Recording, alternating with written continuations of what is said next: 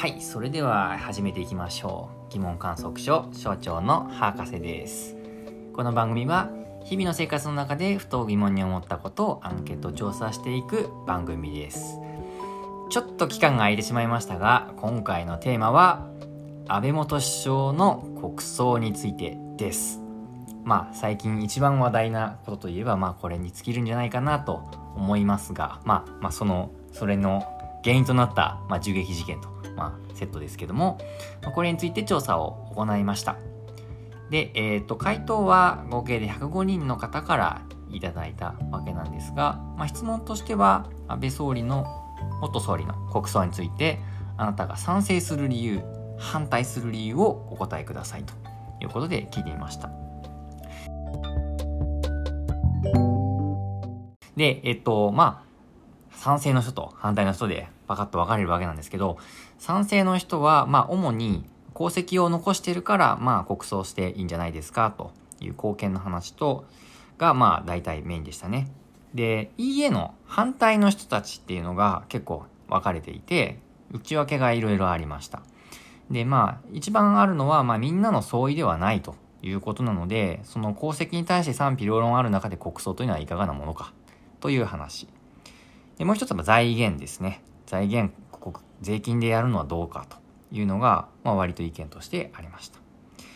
で、えっ、ー、と、死に方で決まるっていうの銃撃されて死んだから、まあ暗殺によって死ぬと国葬っていうのでいいんですか？みたいな話もあります。で、最後は、まああの法的にそういう国葬っていうものが、まあ明文化されてないという状態で、まあなんかそういう国葬にしますというのはどうなんでしょうっていうのが、まあありました。こんな感じで意見として、まあ反対か賛成か二元論的に分かれてはいるんですけど、特に反対の方についてはいろんな内訳が見えてきたなということが分かりました。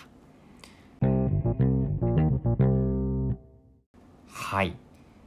ということなんですけど、えっ、ー、と、この中でちょっと面白かった回答をピックアップしながらちょっと話していこうかなと思いますが、局長、どの辺が面白かったでしょうか？はい局長です。皆さんお久しぶりです。はい、えーと、まず私が、えーと、面白いなって思った、まあ、それぞれ理由があると思うんですけどまず賛成のところですねなるほどなって思ったのが、えっ、ー、と、大方の人は結構貢献を残しているから OK っていうのがあの、あ功績を残してるのが OK っていうのが大体賛成の人の意見であったんですけどその中でも、え、ー、と貢献度っていう軸だけじゃなくて、えっと国への貢献度と時間の衝撃性からすると国葬でもいいと思いますっていう判断をする人がいたんですよね。であなるほどなと思ってあのやったことのなんか事実というかその功績だけではなくて時間の衝撃性っていう時間軸を上げているっていうのがすごくなるほどなって面白いなって思ったんですよね、うん、確かに同じことが例えば20年後に起きたら同じような状況になっているかというと多分また判断変わったんじゃないかなって思っていて、うん、確かになんか単純に功績だけの話じゃないかもしれないって思って。うん20年後だったらどう違いますかね、うん、ああいや思うにえっとまだあの何ですかね。安倍さんってまああの元っていう肩書きではあるんですけど、うん、元の中元でも多分いろいろとねあの濃度があると思うんですよ、うんうん、もっとまるって。うんうん、で安倍さんはその中でも結構まだあの現役色が強か強くて、うんうん、でまだそのいろいろな政策とかあの影響度がまだこう当時やったことがまだ今にも色濃く残っているような、うんうん、そういう人物だと思うんですよね。うん、なのでまあ今だと確かにすごくその衝撃時間の衝撃は、うん、影響力が強いっていう、まあ、インパクトがそうそう、ね、今だとインパクトが強いっていうそうですね。感じですね。20年後だと実際あのまだ安倍さんがここ作った施策はどこまで残っているのかとか、うん、あと日本のその状況だったり環境も変わったりすると思うんですよね。多分全然多分違う捉え方をさもちろんその衝撃はあると思うんですけど、うん、うん、またなんかちょっと違う捉え方をされるんじゃないかなっていうふうに思ったってことですね。いや。もう20年後若者でさ、うん。あれですよね。安倍安倍さんって誰？みあたいな。そうそうそ絶対なってれもありますよね。そうそうそうそう。そう考えるとやっぱそう大そう。時代大事なのかなとうん。いうのはありますね。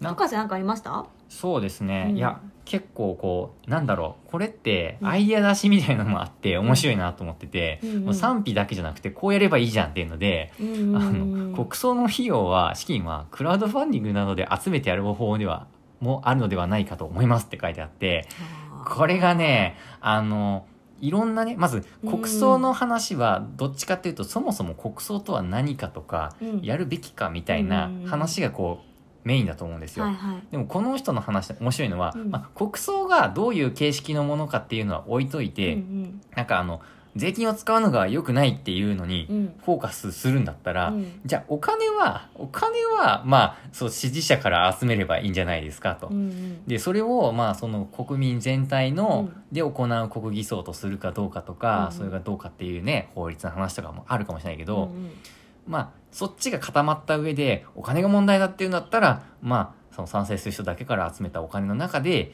やればいいじゃんっていう考え方はこれってまあ面白いなっていうのがあってあのうん。ね賛成する人も賛成しない人もいるっていうのはあるんだけど、うん。これはですねいやあの政治の問題って、うん。まあ、金で解決しないことってたくさんあるわけですけど、うん。だからこそなんかこう、うん、なんていうかこうこう落ち着けたつけがたいところではあるんですが、これで金の問題だけっていうふうに絞るとあのいくら国のこうね政治的というかこう国のイベントであっても、うん。クラファンという手があるっていう提案は、アイデア出すとしてこれちょっと面白いなってういうん。ふうに思いました。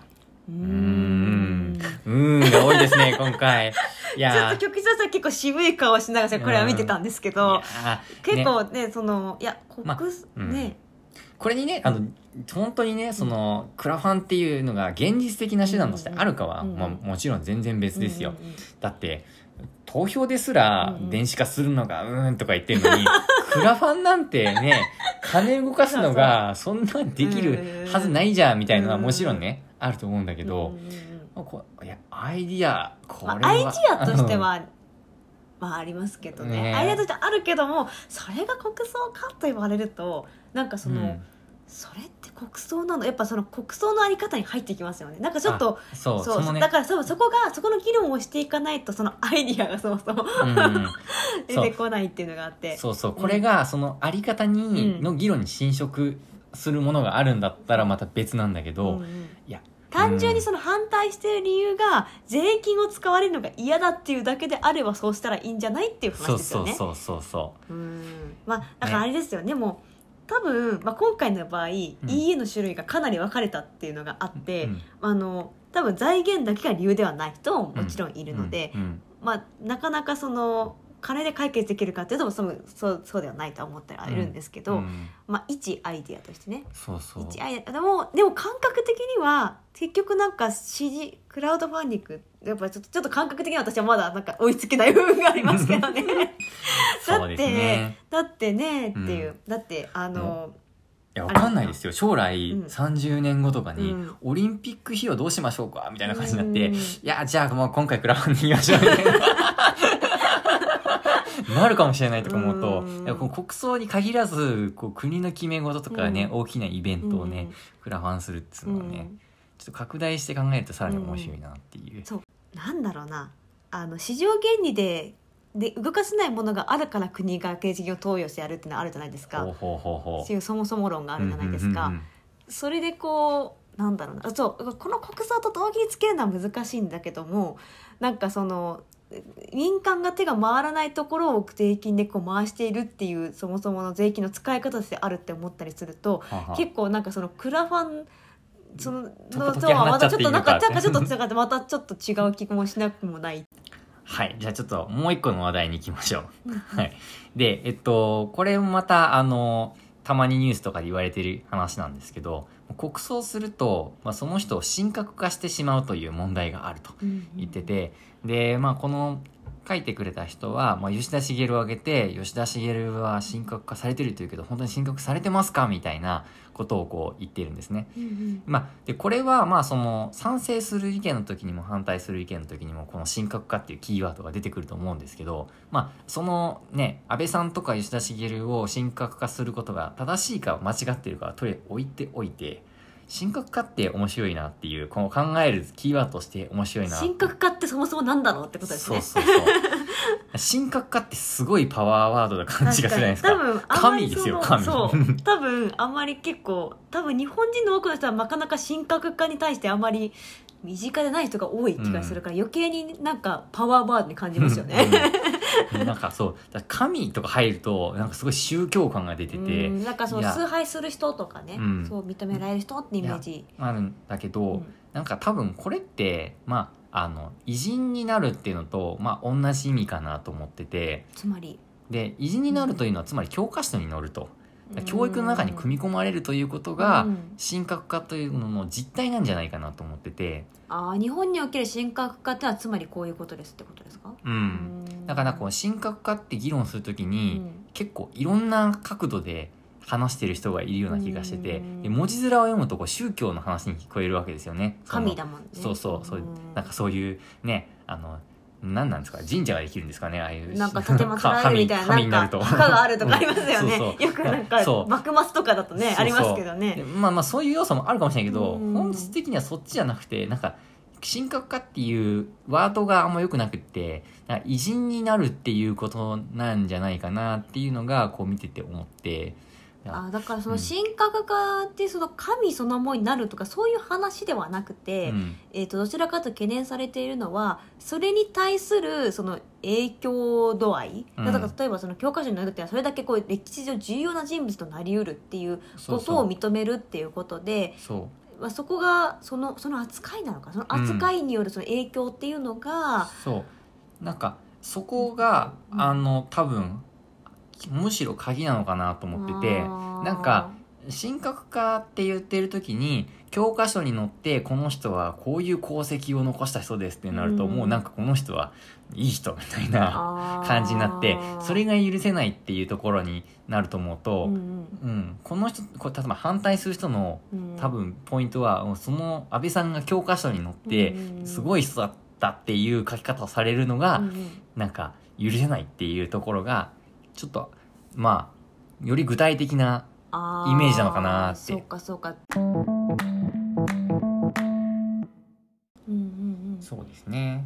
うん。一重にこう新学科とかクラウドファンディングって言ってもなんかね。あの なんだろう。それぞれこう着目するポイントが本当により具体的に見えるっていうのが、うん。今回の観測で面白かったなって思います、はい。はい。ということで今回もいろいろ観測できたと思います。はい。今回は安倍さんの安倍元総理の国葬についてアンケート調査をしました。この番組ではリスナーさんの皆さんからのリクエストも募集しております。お聞きくださってありがとうございました。ありがとうございました。